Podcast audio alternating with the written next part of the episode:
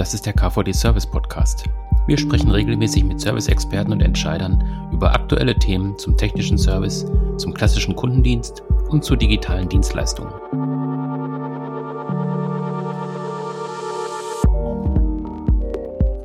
Wir sprechen heute über das Thema Recruiting in Zeiten von Corona und wie man als Unternehmen schnell wieder durchstarten kann.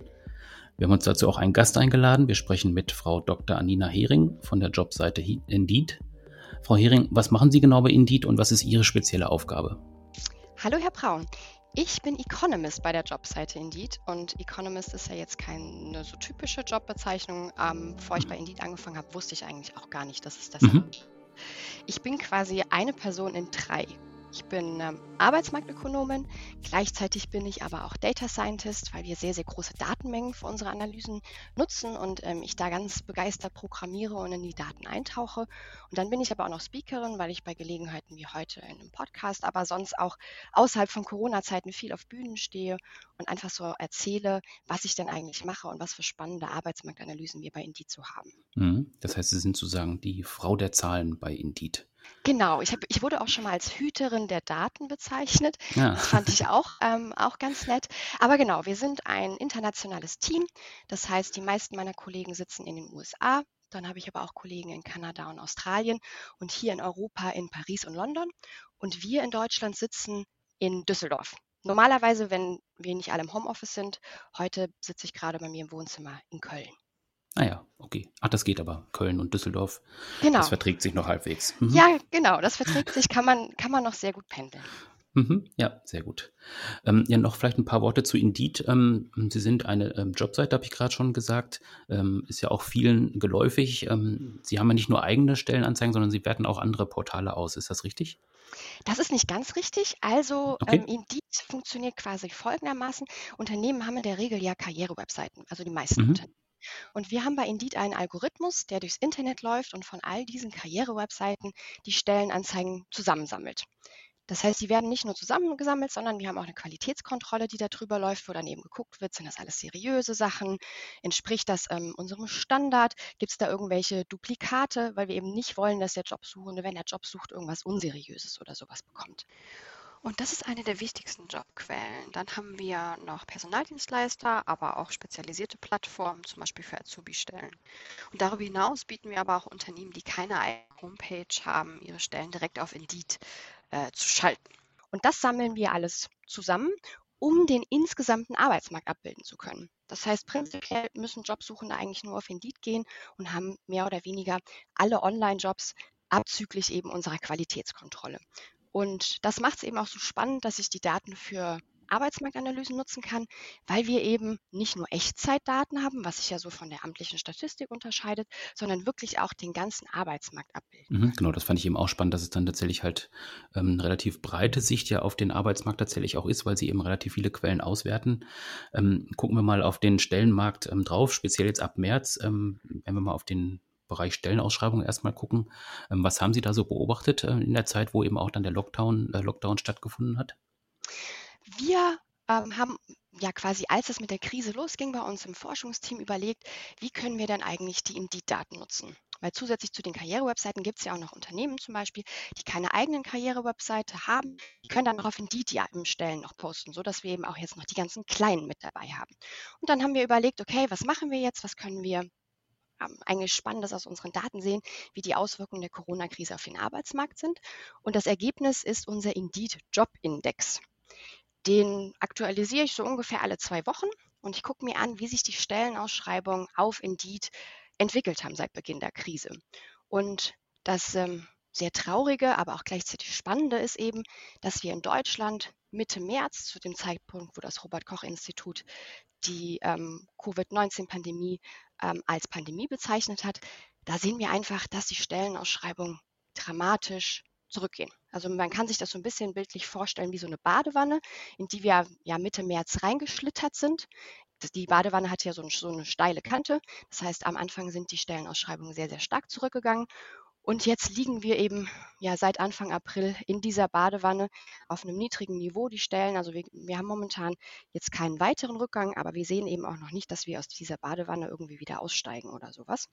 Und ähm, wenn wir das mal in Zahlen ausdrücken wollen, wir gucken uns die Entwicklung dieses Jahr im Vergleich zur Entwicklung letztes Jahr an. Und dieses Jahr sind wir jetzt gerade 25 Prozent unterhalb der Entwicklung vom letzten Jahr.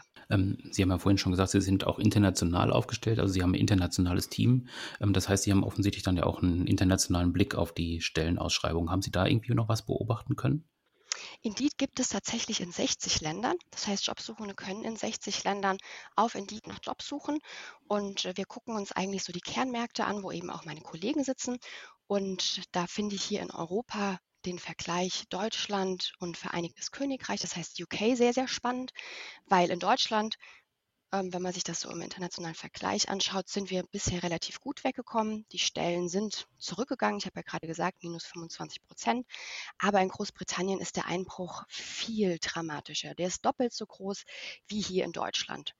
Und ich finde, das muss man auch einfach mal sagen, immer so ein bisschen über den Tellerrand gucken. Gerade auch wenn man optimistische Nachrichten sucht, hilft das dann eben nicht nur in Deutschland zu gucken und äh, da vielleicht verzweifelt zu werden, sondern der internationale Vergleich, der zeigt, dass wir in Deutschland gar nicht so schlecht dastehen. Wenn Sie dann die Zahlen vergleichen, ähm, haben Sie da auch irgendwie so eine Perspektive, ähm, woran das wohl liegt, dass jetzt ähm, die äh, Veränderungen auf den Arbeitsmärkten auch tatsächlich so unterschiedlich sind? Gerade dann auch, wenn es im EU-Raum ist, hätte man jetzt vermutet, dass es vielleicht nicht ganz so stark ist vom Unterschied.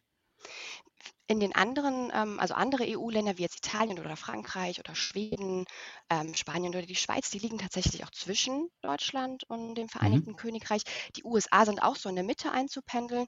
Das Spannende ähm, zu den USA ist eigentlich, dass wir da so seit Anfang Mai eine Erholung sehen. Das heißt, da wird aus dieser Badewanne, die ich gerade beschrieben habe, gerade wieder ausgestiegen.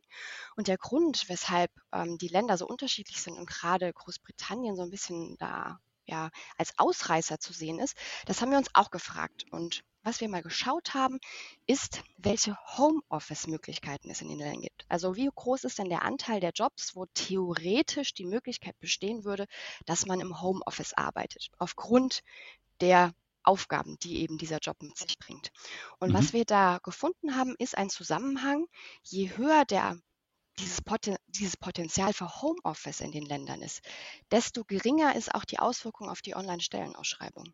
Das heißt, in Großbritannien ist das Homeoffice-Potenzial niedriger als jetzt in Deutschland.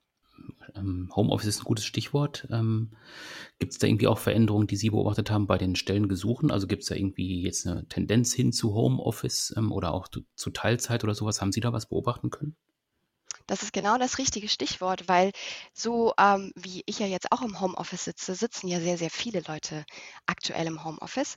Und ähm, das Suchverhalten auf Indeed ist super spannend, weil Jobsuchende tatsächlich sofort auf Events reagieren. Also um mal so ein paar Beispiele aus der Vergangenheit zu nennen. Ähm, die Fußball-Weltmeisterschaft Deutschland ist im Finale. Sie können sich vorstellen, da ist Jobsuche gerade nicht so die Priorität der Leute. Und da ist es tatsächlich so, dass wir gesehen haben, dass die Jobsuchen wahnsinnig zurückgegangen sind, weil eben alle gespannt vom Fernseher sitzen. Mhm. Und wenn man das jetzt eben auf die Krise bezieht, ist es da eben auch tatsächlich so, dass wir in dem Moment, wo dieser Lockdown gestartet hat, das heißt, wo die Gastronomie zumachen musste, wo die Hotels geschlossen haben, haben wir eben auch gesehen, dass bei den Jobsuchen auf einmal ähm, ein sehr, sehr großer Shift stattgefunden hat. Und die Suchen nach Homeoffice haben unheimlich stark zugenommen. Und ähm, wenn man da wieder diesen internationalen Vergleich dazu packt, ist es tatsächlich so, dass die in Deutschland im Vergleich jetzt gerade zu unseren Nachbarländern, Frankreich, ähm, okay, Vereinigtes Königreich ist nicht direkt ein Nachbarland, aber das hatten mhm. wir ja eben auch, mhm. ähm, dabei wesentlich stärker zugenommen haben. Das heißt, die Deutschen, die haben wirklich gesagt, okay, ähm, wir sind jetzt im Homeoffice oder eben auch nicht.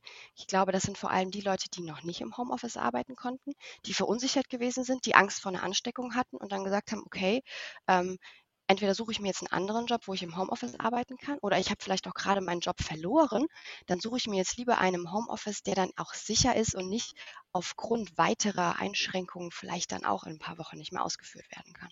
Mhm. Und wenn man das umgekehrt betrachtet, ähm, haben Sie auch irgendwie beobachtet, dass es mehr Ausschreibungen gab, wo eben Homeoffice explizit auch erwähnt worden ist als Arbeitsmöglichkeit? Das schauen wir uns tatsächlich momentan auch an. Und die Seite der Entwicklung, die ist wesentlich träger. Mhm. Also ist es so, dass ähm, es immer schon Stellenausschreibungen in Deutschland gegeben hat, wo so Dinge wie Homeoffice und das Remote-Arbeiten empfohlen worden sind. Ich habe mir das letztes Jahr mal angeschaut und ähm, Da waren es ein bisschen weniger als 20 Prozent. Allerdings haben wir auch noch wesentlich mehr Stichworte dabei gehabt. Also wir haben jetzt nicht nur Homeoffice und Remote-Arbeiten uns angeguckt, sondern eben auch die Möglichkeit nach flexibler Arbeitszeit und zur Work-Life-Balance. Aber das ist auf jeden Fall was, was wir aktuell beobachten und untersuchen und gucken. Wenn wir da jetzt ähm, sehr große, spannende Entwicklungen sehen, werden wir dann natürlich auch von berichten, weil wir eigentlich davon ausgehen, dass sich so die Kultur in den Unternehmen durch die Corona-Krise jetzt ein bisschen wandelt und die Offenheit eher dafür da ist. Dann muss aber natürlich auch der Schritt von den Unternehmen erfolgen, dieser Transfer, dass man sagt, das ist ein Benefit, das sollte ich auch in die Stellenausschreibung mit aufnehmen. Und das ist tatsächlich so ein Tipp, dass ähm, wenn man eben Homeoffice-Möglichkeiten anbietet, auch flexible Arbeitszeiten, das sind alles Benefits und das sollte man auch mit in die Stellenausschreibung aufnehmen. Weil wenn die Jobsuchenden die Stellen miteinander vergleichen, kann das natürlich auch ein ausschlaggebender Faktor sein, ob man sich jetzt auf eine Stelle bewirbt oder nicht, gerade wenn die Stellen sehr, sehr ähnlich sind. Jetzt gibt es ja auch Stellen ähm, oder Jobs, wo auch tatsächlich einfach kein Homeoffice Office möglich ist. Ähm, haben Sie da auch irgendwie was beobachtet, ähm, was die Stellenausschreibung angeht ähm, oder auch eben die Jobsuchen? Ähm, jetzt speziell in speziellen Berufen, die jetzt tatsächlich besonders stark auch vom Lockdown betroffen waren. Sie haben ja vorhin von Gastronomie gesprochen. Hat es da auch Veränderungen gegeben? Tatsächlich ist es so, dass in den Bereichen, wo die Geschäfte schließen mussten, das heißt im Gastrobereich, alles, was mit Hotel und Tourismus zu tun hatte und die Leute nicht mehr arbeiten konnten, die haben ja mehr entweder ihren Job verloren, sind in Kurzarbeit gegangen. Die haben dann nicht versucht, in diesen Bereichen einen neuen Job zu finden, weil Jobsuchenden zu dem Zeitpunkt zu Beginn der Pandemie klar war, ich habe jetzt keine Chance, weil hm, warum soll ich jetzt nach einem neuen, nach einer neuen Servicekraftposition suchen? Ich finde ja keine. Das ist ja überall zu. Die haben ähm, einen Wechsel bei der Suche ähm, vollzogen. Das heißt, die haben sich dann überlegt, hey, ähm, ich brauche jetzt einen Job, ich muss ja irgendwie Geld verdienen. Wo kann ich denn akut jetzt eigentlich was finden? Und da hat dann tatsächlich so eine Art Shift stattgefunden von diesen Suchen nach Kellner, Barista, Hotel, Empfang und so weiter hin zu diesen ganzen Supermarktjobs. Das heißt, äh, Suchen nach Supermärkten, den einzelnen Discountern, nach Warenverräumung, Regalauffüllung, Aushilfsjobs. Diese Suchen haben Anfang der Pandemie wahnsinnig zugenommen. Und was wir jetzt aktuell beobachten, weil ich ja gesagt habe, dass Jobsuchende sehr, sehr schnell reagieren. Wir haben ja jetzt Lockerungen in den ähm, meisten Bundesländern und Regionen schon seit einiger Zeit. Das heißt, Gastronomie hat wieder aufgemacht. Auch in vielen anderen Bereichen haben wir Lockerungen. Hotels haben wieder aufgemacht. Und jetzt beobachten wir eben, dass die Jobsuchenden auch in den Bereichen jetzt wieder verstärkt suchen und einfach der Optimismus da ist, dass man jetzt vielleicht auch wieder in seinem ursprünglichen Job dann auch tatsächlich was findet und nicht dauerhaft aus diese, auf diesen Ausfällen Hilfspositionen ähm, bleiben muss. Hm. Ähm, jetzt hatten Sie ja vorhin schon kurz erwähnt, ähm, dass es Sinn macht, bei den Stellenausschreibungen auch so ein bisschen zu reagieren. Also Sie haben gerade von Homeoffice als Benefit gesprochen. Ähm, wenn ich jetzt ein Unternehmen bin, was jetzt tatsächlich dann vom Lockdown betroffen war, aber jetzt wieder durchstarten möchte, ähm, welche Tipps haben Sie da noch? Was sollte man neben, dem, neben der Möglichkeit, Homeoffice zu machen, noch in die Stellenausschreibung mit reinnehmen oder umgekehrt? Wenn ich jetzt äh, selber eine Stelle suche, ähm, worauf müsste ich da jetzt achten? Was sind da so Ihre Tipps? Momentan herrscht natürlich bei den Jobsuchenden schon eine gewisse Verunsicherung. In dem Sinne, okay, ich habe jetzt eine Stellenausschreibung, woher weiß ich denn, dass, ob das Unternehmen tatsächlich gerade rekrutiert oder vielleicht doch nicht? Und ähm, da ist unser Tipp, dass man solche Informationen natürlich auch mit ähm, in die Stellenausschreibung aufnehmen kann oder zumindest auf die Karriere-Webseite oder auf Indeed gibt es ähm, Unternehmensprofile. Da kann man das natürlich dann auch mit draufnehmen, dass man eben sagt, hey, wir haben die Corona-Krise aktuell, aber das heißt bei uns jetzt nicht, dass wir nicht mehr rekrutieren, sondern wir haben unsere Rekrutierungsprozesse auf Online-Bewerbungen umgestellt, also keine Sorge, alles ganz sicher und ähm, gerade auch wenn das Jobs sind, wo man vielleicht äh, eher im engen Kontakt ist, dann ähm, ist natürlich auch immer total gut, wenn man dann beschreibt, was man denn als Unternehmen eigentlich macht, um für die Sicherheit der ähm, Beschäftigten zu sorgen. Und ähm, das kann man, wie gesagt, in der Stellenausschreibung machen, sollte aber natürlich auch nicht zu lang sein, weil ja schon sehr, sehr viel in der Stellenausschreibung ähm, drin steht oder dann eben an der Karriereseite oder auch auf dem Unternehmensprofil. Einfach so, dass der Jobsuchende die Sicherheit hat, hier bin ich im Bewerbungsprozess aufgehoben, hier macht es auch Sinn, sich zu bewerben und die Zeit zu investieren. Ähm, wenn wir jetzt nochmal auf Online-Bewerbungsprozesse gucken, ähm, da hat sich ja auch eine Menge getan. Ähm, haben Sie da was beobachtet? Ähm, was ist mit Unternehmen, die das schon anbieten? Was ist mit Unternehmen, die es noch nicht haben? Was empfehlen Sie denen? Also aktuell haben natürlich Unternehmen, die bereits online Bewerbungsprozesse etabliert haben, den großen Vorteil, dass sie direkt von Anfang an auf die Infrastruktur und die Erfahrung zurückgreifen konnten. Was wir aber eben auch insgesamt ja sehen, dass Unternehmen gerade ähm, vermehrt Lizenzen abschließen für diese ganzen ähm, Video-Tools, mit denen man eben Konferenzen machen kann. Und die kann man natürlich ja auch sehr, sehr gut für Online-Bewerbungsgespräche nutzen. Und hier ist natürlich ähm, nicht nur das Vorteil für das Unternehmen, dass das ähm, wesentlich schneller geht und flexibler und ganz unabhängig davon, ob die Recruiterinnen und Recruiter jetzt im Homeoffice arbeiten oder auch im Unternehmen selbst kann man dieses ähm, Tool nutzen und dann dem Jobsuchenden natürlich auch die Sicherheit geben, egal wo der jetzt ist oder wo sie jetzt ist, im Homeoffice, ähm, am anderen Ende von Deutschland prinzipiell oder auch in einem anderen Land. Das Bewerbungsgespräch kann online geführt werden. Der Jobsuchende muss sich nicht irgendwie ähm, mit der Bahn irgendwo hinquälen und ähm, fühlt sich vielleicht unsicher oder sowas. Also das sind sehr, sehr große Vorteile, die man ähm, dadurch hat, gerade wenn es darum geht, so dieses erste Kennenlernen, wo man vielleicht früher auch das Telefon genutzt hat. Aber natürlich kann man auch den kompletten Bewerbungsprozess online stattfinden lassen. Und ähm, natürlich ist es schön, wenn man sich auch persönlich kennenlernt, aber es gibt natürlich durchaus Unternehmen, die auch jetzt die äh, Bewerbung komplett online durchgeführt haben, weil es gar nicht anders geht, weil alle im Homeoffice sind. Also hier gibt es definitiv einige Optionen, auch gerade für die Zukunft. Und ich glaube, die Corona-Krise ähm, deutet einfach ähm, jetzt darauf hin, dass es da viele spannende ähm, Tools gibt, die man nutzen kann und die das Recruiting einfacher machen können. Und ähm, ich bin gespannt, wie sich das deswegen so in den nächsten Jahren auch nach der Krise ähm, weiterentwickeln wird. Ähm, Sie haben ja ganz zu Anfang noch von der Badewanne gesprochen. Ähm, die ist jetzt noch nicht komplett. Das heißt, wir hoffen ja darauf, dass die bald wieder geschlossen wird. haben Sie so eine Perspektive oder so eine Ahnung, was Sie meinen, wann sich der Arbeitsmarkt wieder erholen wird, wann es wieder auch nach vorne geht mit äh, Stellenausschreibungen und vielleicht auch mit den Stellengesuchen? Wir haben gerade sehr, sehr viele Faktoren, die eine sehr große Unsicherheit darstellen. Also jetzt in die Glaskugel gucken, ich würde super gerne sagen, in ähm, drei Monaten sehen wir eine Erholung. Es sind einfach in Deutschland gerade sehr viele Faktoren. Also erstmal wissen wir ja nicht, ob eine zweite Welle kommt und dementsprechend ähm, wieder Lockdown-Maßnahmen stattfinden müssen. Wir haben das ja momentan regional in Deutschland schon und ähm, das ist natürlich eine Option, die so eine gewisse Unsicherheit darstellt, ähm, wie sich das Ganze weiterentwickeln wird. Was aber auch ein durchaus negativer Verlagerungseffekt in den nächsten Monaten sein kann, ist, dass wir in Deutschland ja ein Land sind, was sehr stark exportorientiert ist. Das heißt, wir hängen sehr stark von unseren Nachbarn, von der globalen Entwicklung ab. Nicht nur, wenn es darum geht, dass wir exportieren und unsere Güter ins Ausland ähm, verkaufen, sondern auch was Lieferketten angeht. Das heißt, ähm, wenn ein Land, was sehr wichtig für die Lieferketten ist, aus irgendwelchen Gründen einen Lockdown hat und äh, Produkte nicht hergestellt werden können, Teile nicht hergestellt werden können, kann das natürlich auch Auswirkungen im Endeffekt wieder auf den Wirtschaftsstandort Deutschland haben.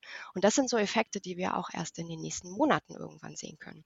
Und deswegen lässt sich sehr, sehr schwierig vorhersagen, wie das in den nächsten Monaten stattfindet oder sich entwickeln wird. Ich bin momentan optimistisch, weil wir ja in dieser Badewanne liegen und gerade nicht weiter reinschlittern. Aber eine jetzt Prognose abzugeben, ähm, genau an diesem Zeitpunkt werden wir uns erholen, ist zu dem momentanen Zeitpunkt nicht möglich. Aber da wir unsere Daten ja ähm, ungefähr zweiwöchig aktualisieren, werden wir sofort beobachten können, wenn es positive Nachrichten gibt. Und die wird man natürlich auch direkt auf Social Media ähm, lesen können und ähm, dann ähm, sich freuen und hoffen, dass der Effekt dann auch langfristig andauert. Das heißt, dann sollten wir in ein paar Wochen auf jeden Fall nochmal sprechen, wenn Sie sehen können, dass die Badewanne sich wieder schließt. Das können wir sehr, sehr gerne machen. Ja, wunderbar. Äh, dann danke ich Ihnen erstmal für das Gespräch heute. Waren sehr viele tolle Informationen drin, auch tolle Tipps für die Unternehmen, denke ich. Und ja, wie Sie schon gesagt haben, drücken wir mal die Daumen, dass die Badewanne bald wieder geschlossen ist. Vielen Dank. Vielen Dank, Herr Braun. Das war der KVD Service Podcast. Abonnieren Sie unseren Podcast auf den klassischen Plattformen bei iTunes, SoundCloud und Spotify. Oder besuchen Sie uns im Internet unter kvd.de.